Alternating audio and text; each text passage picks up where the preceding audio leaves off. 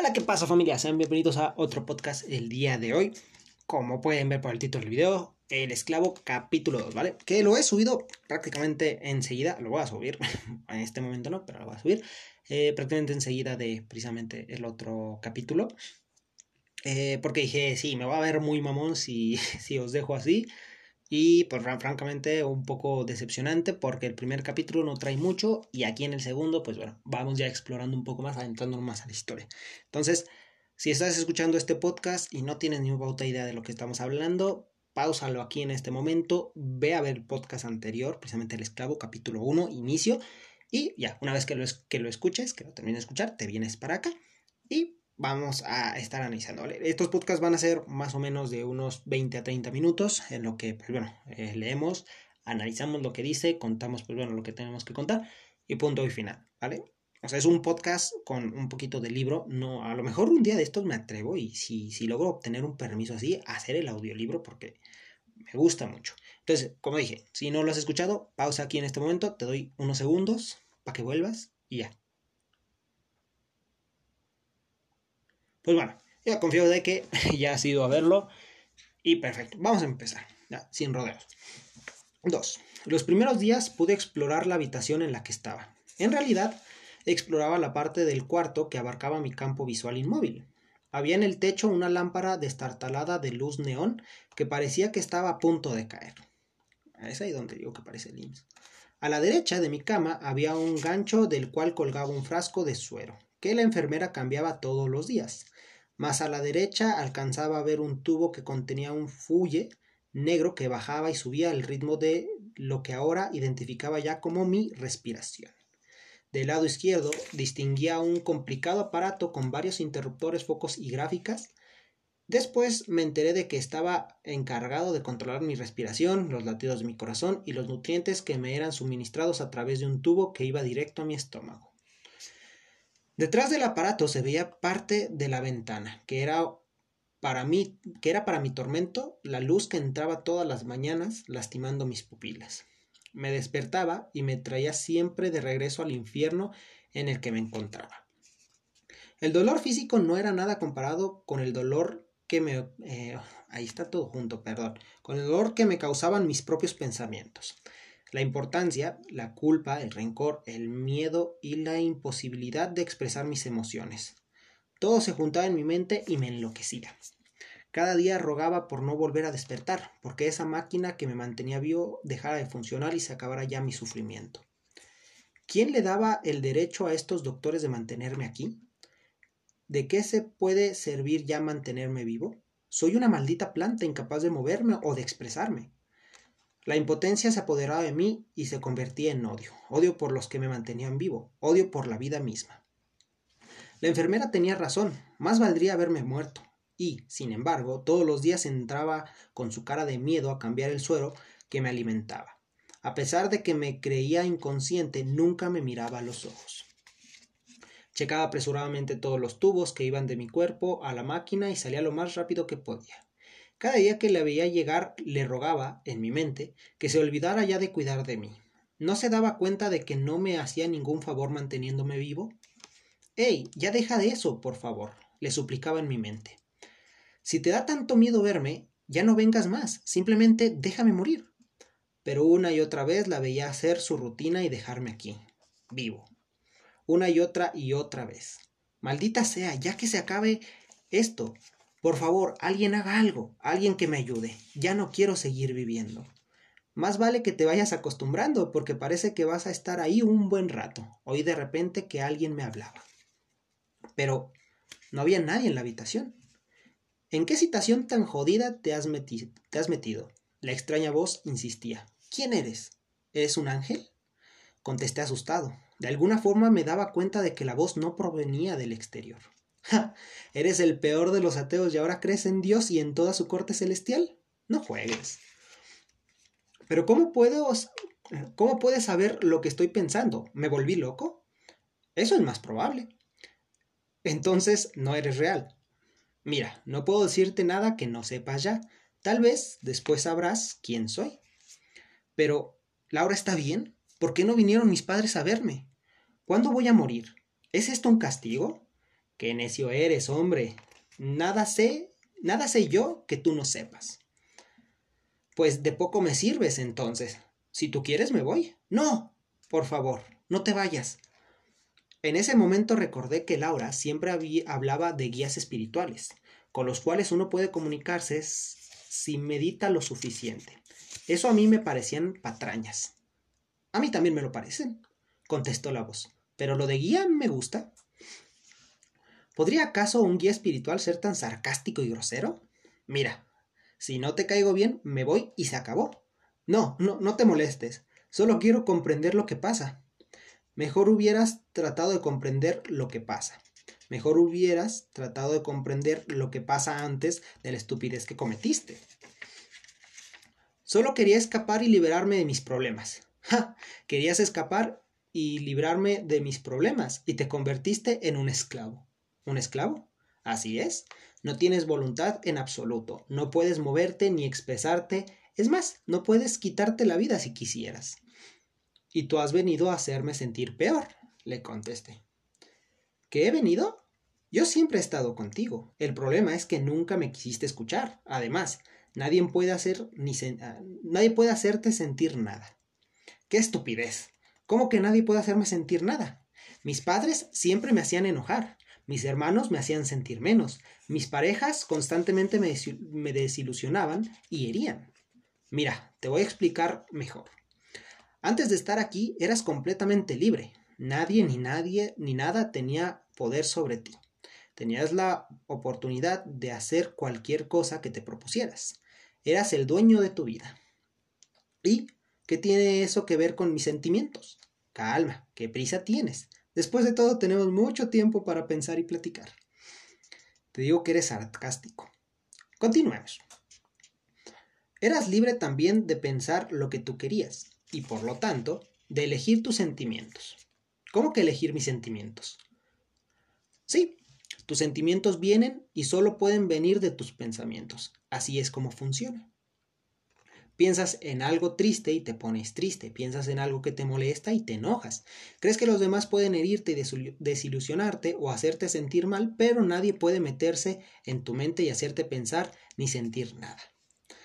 Aún en este momento, los demás podrían mover tu cuerpo hacer lo que quieran con él. Incluso podrían apagar la máquina que te mantiene vivo, pero en tu mente aún tienes el control. Dijiste que no podías decir nada que yo no supiera.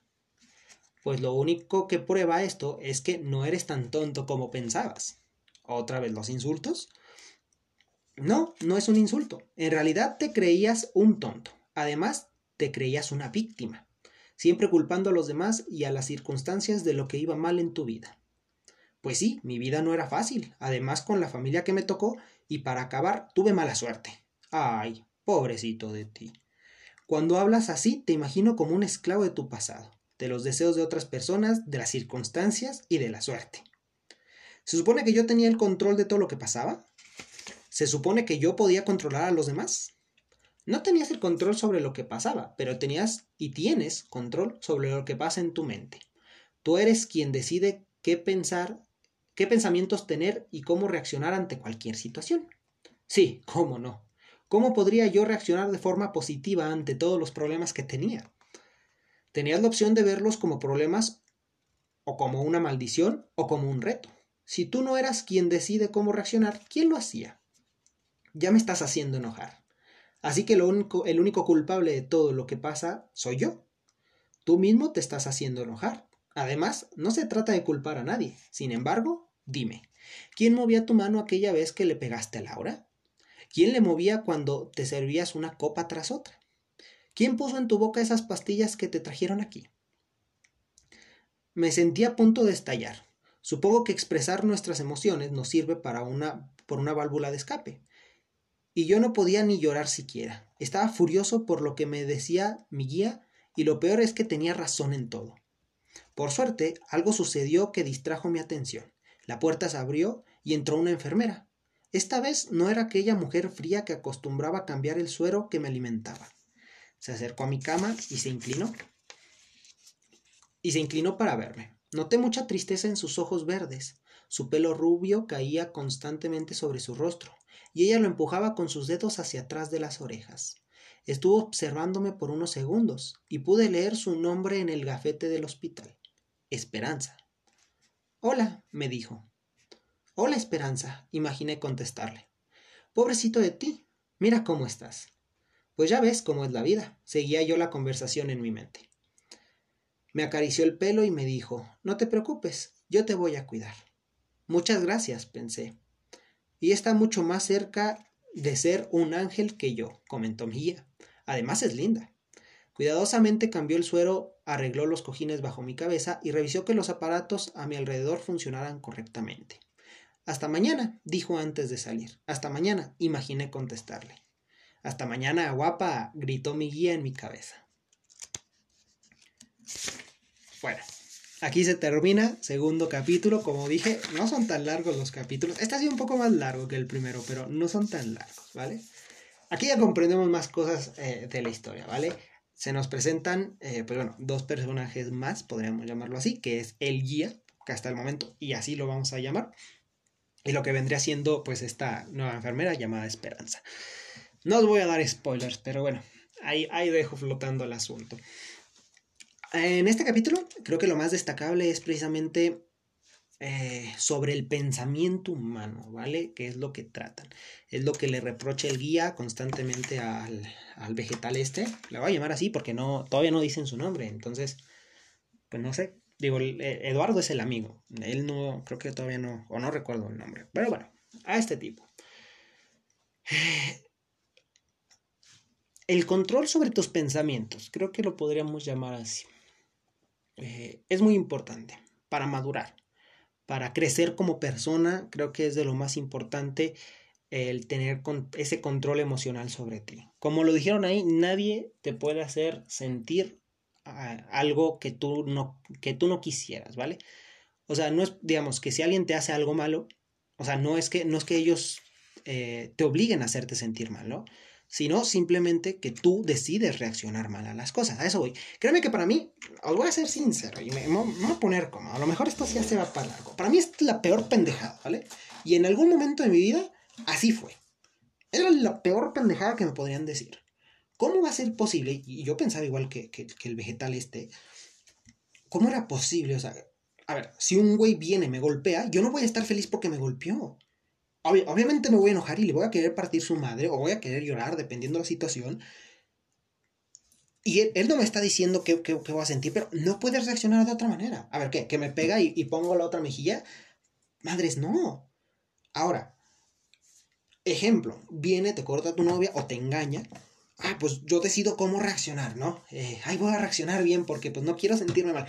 Obviamente te vas a sentir mal, ¿no? Es un engaño, es algo fuerte o se te muere un familiar, ¿vale? Ay, pues no voy a llorar, voy a sentirme Se me hace una completa pendejada. Hasta ah, una parte de mí sigue creyendo que es una pendejada. Pero sí cabe, digo, uno pensa, yo pensaba muy así, yo era muy drástico. Y la cuestión aquí con el tema precisamente esto de, de controlar tus pensamientos, de controlar tus emociones, es no ser tan drástico. Yo, para mí es muy difícil porque soy una persona bastante objetiva. Soy bastante, ¿cómo se llama? Me fijo mucho en los detalles bastante racional, como, como debería de ser, pero en su momento, pero también, eh, bueno, no en su momento, pero hasta ahorita todavía, también, también soy muy emocional. Entonces, en cierto punto de mi vida, mis, mis emociones mandaban sobre mí. Y yo, pues ponía ese pretexto, ¿cómo quieren que reaccione bien si no me está yendo bien? O sea, es la peor pendejada. Pero no. Aquí la cuestión, y creo que el secreto es precisamente detenerte, pensar las cosas con más objetividad de las que ya la estás pensando y decir, bueno, pasó algo malo, ¿vale? Me puedo sentir mal. La cuestión ahora es qué voy a hacer, cómo voy a reaccionar. Nadie te puede hacer sentir algo que tú no quieras, e, eso yo no lo creo. Obviamente te pueden hacer sentir mal con algún comentario, te pueden, ah, te pueden destruir la vida con alguna acción que alguna persona haga, pero tú decides precisamente cómo reaccionar que eso es lo importante. La reacción, cómo controlar, controlar precisamente esos sentimientos y cómo proyectarlos hacia el exterior. Entonces, sé que este tema es un poco confuso y créanme que es muy difícil. Y yo, por ejemplo, para un niño de 14 años fue muy difícil para todavía un joven de, de 17, de 17, 18 años, también lo fue. Y hasta la fecha, un joven de 22, quiero creer yo que sigo siendo joven, sigue siendo bastante difícil. Proyectar tus emociones, tragarte las cosas. Yo personalmente vengo de una familia en la cual el orgullo va, era, era en su momento primero. Y me alegra mucho porque, pequeña anécdota, hace unos días fui con mi familia, fui de visita. Para los que no lo saben, pues yo ya vivo completamente solo. Nada más, pues, eh, bueno, vivo en la casa de mi hermana, compartimos por cierto momento, pero prácticamente, o sea, ya no estoy bajo el techo de mis padres, ni el mandato, ni me apoyan económicamente, o sea, ya independiente, ¿vale? Me tocó la fortuna de ir, normalmente siempre que voy, pues bueno, llego, salgo con mis padres, cómo te fue, las típicas pláticas, llego, voy a visito a, a mi abuela paterna, que es la única que me queda, y con ella me gusta platicar porque platicamos objetivamente son muchas lecciones que te puede dar un abuelo. Y, yo platico como adulto con ella. Y de hecho, a veces está alguna tía o alguna prima, se quedan ahí eh, conmigo platicando y les sorprendió el cambio eh, que he tenido y la mentalidad que tengo ahorita. Precisamente gracias, pues, a, a, ¿cómo se llama? Pues tomar las cosas objetivamente. Creo que es lo mejor que puedes hacer en toda tu vida. Ser objetivo, ser racional y proyectarlo con seguridad, obviamente. Eh, regreso yo a mi casa y habrá, hay otro detalle en que a lo mejor luego os platicaré un poquito si os interesa un poquito más de mi vida. Pero bueno, eh, llego con mi, con mi madre, esto y lo otro, y está mi hermana que quiere salir con un, con un chavito, eh, pero que hay cierta situación. Tuve una conversación de un... Por, por pocas veces yo a esta corta edad he podido tener una conversación no solo como adulto, no solo como hermano, sino como persona, precisamente con, un familiar, y darle a entender de una manera que, bueno, que a ellos se les hace bonito, ¿no? Que tú dices, bueno, ok, los padres siempre tienen un punto muy, muy de golpe, al menos los míos. Entonces, mi hermana quería platicar eso, quería un consejo, y conmigo lo encontró, pero también encontró todas las cosas que le pudieron haber dicho mis padres, las encontró, todas las cosas que le pudo haber dicho un amiguito, las encontró, y los consejos de alguien que, se preocupa por ella, ahí estaban, ¿no? Obviamente esto cuesta, porque como digo, he dejado como un poquito de, de esa pequeña anécdota. Todo esto, más bien, lo logré precisamente porque controlo mis sentimientos, ¿vale? Controlo eh, lo que siento. Obviamente, por ejemplo, hubo unas situaciones, no voy a contar así, algo tensas, que uno pudo, yo pude haber explotado y haber mandado toda la chingada. Pero pensando racionalmente dije, a ver, vamos a calmarnos y vamos a verlo de tal, de tal punto. Vamos a hablarlo, vamos a esto, lo otro. Y mira, cambia mucho el asunto. De hecho, es algo que yo hablé con mis padres. Hay que, hay que ver las cosas. Hay que analizarlas y, pensar pues, como lo haría un adulto. ¿no? no, sé si me entiendo. A lo mejor con esta anécdota ya me fue un poco más de largo. pero a lo que iba es que tiene que ver con este tema, precisamente de controlar tus emociones, de cómo proyectas el exterior. A mí en mi familia ya me ven con otros ojos de yo haber sido la oveja negra, el que iba a acabar en la calle, el, vago, que, bueno, mucha opinión, eh, digo, mucha razón tenía su opinión en ese momento, pero bueno, los cambios son completamente distintos.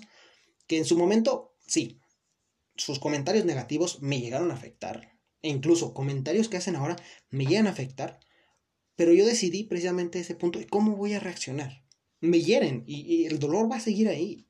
Y son, y por ejemplo, para mí las palabras, como las acciones, pesan mucho. Y son muchas de esas cosas, cosas que se van a quedar ahí, que yo no voy a perdonar. Puedo disculparlas, pero jamás se me van a olvidar. Eh, y quedan ahí, pero yo decidí cómo reaccionar. O gritar, o, o, hacer un pancho, o hacer un berrinche, o decir que no es cierto, o llorar, o o esto, el otro, o hacer algo al respecto. ¿Vale? A eso es lo que voy. ¿Cómo proyectas? Yo pienso que el capítulo número 2, precisamente aquí del esclavo, trata sobre eso. Nadie te puede hacer sentir algo que tú no quieres. Eso, volvemos a decirlo, es la peor pendejada que pueden decir. Obviamente si alguien hace algo malo con intención de hacerte sentir mal, te va a hacer sentir mal.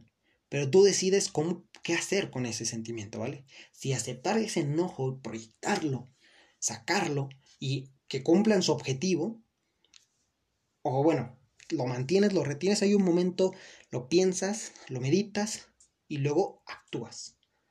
Con la cabeza fría, dirían por ahí. No actúes en caliente. A mí me dieron unas anécdotas precisamente de, este tipo de cosas que dicen que la vida es como un ruedo, ¿vale? En donde tú estás frente a la vida, que la vida es el todo del toro y tú eres el torero. Todas las demás personas tus familiares, tus amigos, profesores, bla, bla, bla. Todas las personas son los espectadores. Tú les puedes contar precisamente, mostrarles el show de cómo es el problema, pero tú estás viendo al toro de frente. Ellos lo ven desde esta perspectiva.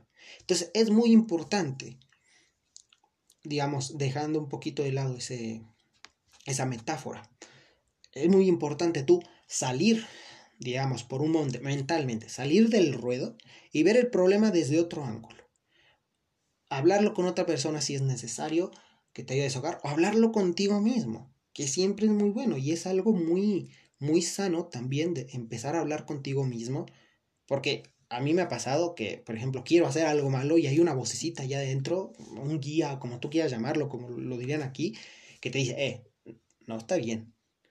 Y esto y lo otro. Y bueno, y ya me hace calmarme, ¿vale? El punto es precisamente eso. ¿Cómo vamos a proyectar ahora?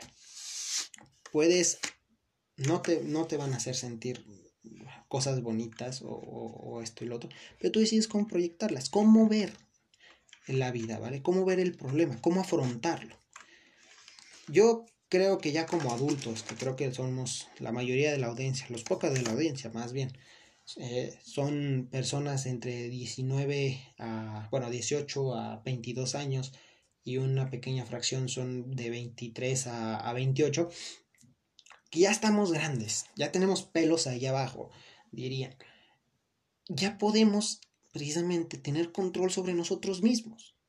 Puta madre, te fue mal en la oficina, en el trabajo, en la escuela. Te hicieron enojar esto y lo otro.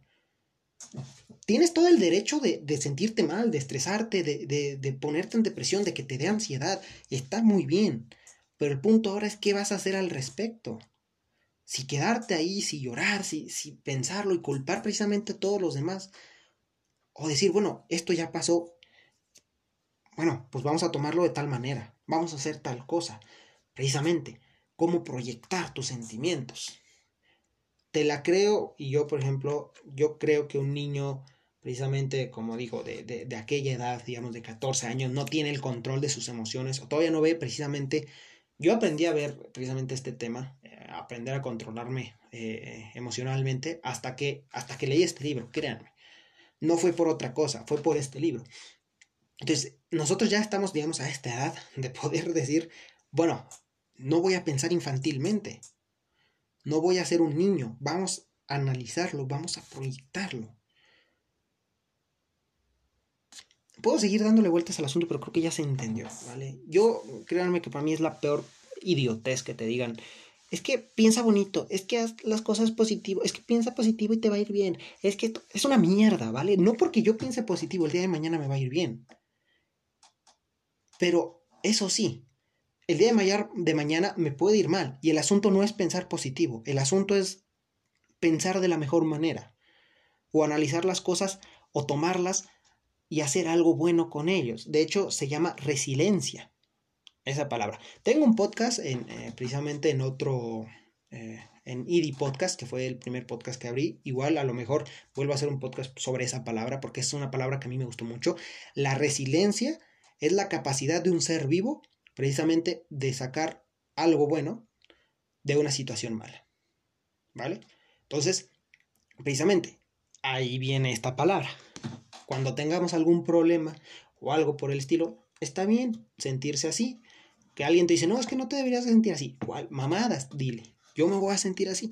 Pero ahora el asunto es si vas a ser resiliente o no. Si vas a tomar y vas a hacer algo bueno de esa situación mala, vale, que, que, pues bueno, mis compañeros son unos idiotas y no hicieron el trabajo final y ahora estoy reprobado. Pues bueno, resilientemente, ¿vale? pues voy a intentar hablar con la profesora, decirle, no ha sido mi culpa, no sé, eh, y ya no confiar en estos estúpidos. Y bueno, intentar hacer lo mejor que se pueda, ¿vale? A lo mejor no sirve de mucho, pero estoy proyectando mi enojo, mi ira, porque me, me hicieron esto con el trabajo de una buena manera, calmado, sereno y sacando algún, o esperando sacar algún provecho. Hay muchos ejemplos pendejos a lo mejor que te puedo dar, pero tú los puedes adaptar a tu vida. Ese es el asunto precisamente. Nadie te va a hacer, hacer sentir bien o mal, o sea, te van a hacer sentir bien o mal, pero tú decides si de qué manera tomarlo, de qué manera expresarlo. Si ser residente y, y ser adulto, ser maduro, y afrontar las cosas como vienen de frente, sin buscar algún escape, sin buscar nada de esto, afrontando tu propia realidad, que es una mierda la realidad, vamos a decirlo, y la vida es sufrimiento. La, vida es sufrimiento, ¿no? Eh, ah, qué bonita es la vida y toda la Sí, es muy bonita, porque los pequeños, digamos, es como un camino, ¿no? Eh, los, la vida está, el camino está lleno de baches y la vida son esos pequeños tramos en los cuales parece autopista recién hecha. Entonces, eso es la felicidad. Y la vida es precisamente disfrutar esos momentos y, en, bueno, en los momentos malos, pues actuar y buscar que sean buena manera. Eso nos da el sentido de la vida. Creo yo que no podemos vivir tampoco eh, sin el sufrimiento. Porque el sufrimiento, el dolor, nos hace valorar cuando no lo tenemos. ¿Va? Ahí va, van agarraditos de la mano. Entonces, como dije, este capítulo 2 trata aún por encima, porque en el capítulo 2 trata eso, y, eh, digo, en el 3 trata eso y trata otro tema, trata muy encima precisamente cómo afrontar estas cosas. Más bien no cómo afrontarlas, sino te dice y se burla el maldito guía, que me encanta el puto guía, neta, o sea, puta, es que el guía es lo mejor del mundo. Yo, como digo, yo sí, digamos, analizando esto y poniéndolo como ejemplo, yo sí tengo un guía dentro de mí, a veces hablo con él, a veces me habla de la nada, cuando esto lo otro, y cuando a veces me quiero victimizar aparece. Y para mí me encanta porque es la mejor manera de verlo. Y en, en el libro, en este capítulo, el maldito guía se burla. Ay, pobrecito, ay, esto y lo otro. Y es así como deberíamos de pensar, ¿vale? No cegarnos, no cerrarnos, no buscar una salida fácil, sino, a ver, vale, que ahorita estoy muy alejado, muy enojado la chingada, no puedo controlarme, me voy a alejar un poco. Como adulto que soy, voy a ser prudente, me voy a alejar, voy a pensar las cosas y voy a, voy a ser residente. Voy a pensarlo, voy a meditarlo, qué está pasando, esto y lo otro, me voy a calmar, voy a intentar sacar lo mejor del asunto, vámonos, ahora sí. Y lo expresas de tal manera que si tu jefe te dijo esto y lo otro, pues mañana voy a caer, callar el hocico a mi jefe con esto y esto. No sé, ¿vale? Un pequeño ya para terminar, precisamente de situaciones estas, donde a mí me hicieron pensar, me hicieron sentir mal, me hizo sentir mal, pero lo apliqué precisamente lo que, lo que dice esto, esto leía, ¿vale? Pequeña anécdota, mi padre ya no se acuerda mucho, pero yo sí, y es algo como dije eh, hace un momento, no se me va a olvidar. A mí mi padre, que es una persona importante en mi vida claramente, eh, bueno, yo siempre fui un poco decepcionante para él porque él es un señor de campo, un señor de rancho, que siempre le gustó la vida de rancho. A mí nunca me gustó, y yo siempre lo demostraba, ¿vale? Que a mí no me gustaba, que yo no quería esa vida, que yo no quería hacer esas cosas. Pues un día yo iba, yo iba a entrarme a bañar, estaba buscando mi ropa. Llega mi padre con unas copas encima. Mi padre, créanme, nunca fue, nunca ha sido alcohólico. Sí toma, pero nunca ha caído en ese alcoholismo. Ese día trae unas copitas de más, estaba más sentimental de lo normal. Llegó y estaba platicando conmigo y, bueno, para no hacerse el cuento largo, me dijo que yo era una decepción como hijo para él. Que él quería un hijo que fuera como él con su papá, que estuviera ahí ayudándolo esto y otro, pero que yo nunca quiero, que yo esto y otro, y que nunca voy a hacer eh, lo que él espera.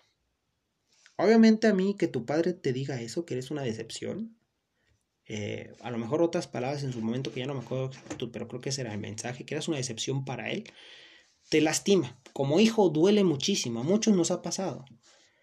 Pero yo ahí pensé, y yo siempre tenía una voluntad fuerte yo lo que quiero lo voy a conseguir. Yo no quería esa vida. En ese momento yo, de niño de unos 16 años, más o menos, yo no quería esa vida. Y no la iba a aceptar. Mi respuesta en ese momento, en ese preciso momento que mi papá me dijo que yo era una decepción para él y que nunca iba a hacer lo que, lo que, o el hijo que él quería, yo le dije no, y no lo voy a hacer. Y yo seguí buscando mi ropa como si nada, no, no lloré, no nada por el estilo. Dije, no, no lo voy a hacer. ¿Por qué? Porque esta es tu vida. Yo quiero vivir la mía, déjame vivir la mía. Ser una decepción para ti, sí, me, me duele, me lastima. Hasta la fecha son palabras que aún se quedan, ¿vale? Que eres una decepción para tus padres. Pero dijo, está bien. Porque ellos tienen una, una versión distinta o quieren hacer de mí algo que yo no quiero ser. Y yo no tengo por qué complacerlos, pensé en ese momento. Y lo dije. Entonces, una disculpa, créeme, si no fui el hijo que tú querías. Espero que a lo mejor alguna de mis hermanas o, que tengan otro niño y esa, e, él, él quiera cumplir tus sueños, pero yo no lo voy a hacer, papá. Yo voy a vivir mi vida, quiero hacer grandes cosas a mi manera. Si tengo tu apoyo, excelente, papá. Si no, yo voy a encontrar la manera. Yo siempre he sabido y siempre sube, supe de niño que si me dejaban solo yo no me iba a morir, yo iba a encontrar una manera, ya sea buena o mala, pero iba a seguir viviendo, porque mi voluntad de seguir viviendo era muchísimo más fuerte. Mi papá no me dijo nada, se quedó callado y yo posteriormente me fui a meter a bañar. yo esa noche no me, obviamente en ese tiempo tenía una, una novia, le hablé esto, el asunto, obviamente ya pues sí, un poco más sentimental, diciéndole soy una excepción para mis padres, esto, lo otro, pero sin arrepentirme de mis palabras, ni de mis acciones hasta el momento, porque no era algo que yo quería hacer. Ahí fue donde precisamente controlé por primeras veces mis emociones tan bien que ahora, pues bueno, la vida da muchas vueltas y la vida me ha llevado por buenos caminos. Y créanme que me sigo sin arrepentir y ahora mi padre sabe por qué le dije esas cosas. Entonces, en ese momento yo pude haberme llorado, yo pude haberme enojado, yo pude haber hecho ya la chingada y la ver. En ese momento me calmé, o sea, me, me calmé, tenía mis objetivos en claro, controlé mis emociones y las proyecté de buena manera, siendo contundente, siendo firme en mis decisiones y no ofendiendo tampoco a mi padre que yo creo que, para, que la situación se daba para poderlo también ofender, diciéndole tú tampoco no eres el padre que yo quería. Esto lo dije, no hay necesidad. Ya, estamos, ya estoy grandecito, ya también puedo hablar de estos temas. Y mira, afortunadamente hasta la fecha le he callado el hocico a ese padre medio tomado que llegó esto otro. Él ahorita ya ni se acuerda. Él dice que no, que no pasó, pero a uno nunca se le olvida y uno no puede inventar estas cosas. Pero es ahí en donde un pequeño ejemplo donde uno dice cómo reaccionar ante las cosas. A lo mejor a ti te puede llegar a pasar o te va a pasar, no con padres, igual con, con jefes, igual con superiores, eh, con amigos o algo por el estilo. Y es aquí en donde tú decides cómo reaccionar. ¿Vale? A lo mejor con esta pequeña historia te puede servir, que es precisamente por lo que te lo comparto. Y realmente espero que, que, te, que te ayude. Pues el capítulo 2 dio mucho que analizar. Créanme que sí. Este, este, este libro es muy bueno. A mí, el capítulo 2, en aquel momento y ahora, me ayudó a entender precisamente eso, sobre las emociones, sobre controlar no cómo te sientes, que es una pendejada y se equivoca, pero sí cómo lo proyectas. A mí, créanme que eso, puta, me ha marcado y me, me sigue marcando. Y ahorita que lo he vuelto a leer, que ahora está fresco en mi memoria, me va a seguir ayudando día, eh, día a día. Que ahorita, yo antes de empezar estos podcast estaba triste, ahora lo veo, pues bueno, un poquito de, diferencia, ¿vale? A lo mejor es un poco conformista de mi parte, que es un simple texto, pero es el impacto que tú le das, ¿vale? Volvemos ahí. El impacto, como te hace sentir, ¿vale? A mí me da buen impacto, yo acepto esas palabras, me hace sentir bien, pues bueno, acepto proyectar algo bueno.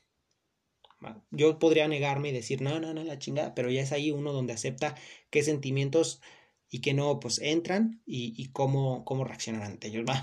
hay muy miles de ejemplos, puedo seguir toda la noche, pero creo que el punto ya está. Pues bueno, chicos, eh, esperemos al capítulo número 3. Continuemos con lo que es esta historia y esperemos que también tengamos más enseñanzas sobre el asunto. Y pues poco más. Ya se ha alargado un poco más, dije que entre media hora y 20 minutos, pero créanme que hablar de estos temas, si estuviera ahorita con otras personas, esto se alarga hasta dos horas. Decime en los comentarios alguna anécdota, algo por el estilo, algo que te haya ayudado precisamente este capítulo y pues bueno, el análisis que acabamos de hacer. Y que tú digas, mira, pues cuéntamelo ahí en, redes sociales, ¿vale? Pueden seguirme en mi Instagram como Alex Securoy, me pueden buscar así, eh, darme seguir y ahí mandarme los mensajes, ese es mi Instagram personal o pueden buscar en la página de Facebook lo que viene siendo Rompiendo Vidrios Oficial podcast y ahí mandarnos un mensaje sobre su historia, sobre lo, lo que aprendieron esto y lo otro. Créanme que a mí me gustaría que compartieran también ustedes conmigo. Pues poco más, chicos. Espero que os haya gustado, que pasen linda noche, que hayan llevado algo, algo bueno por el estilo.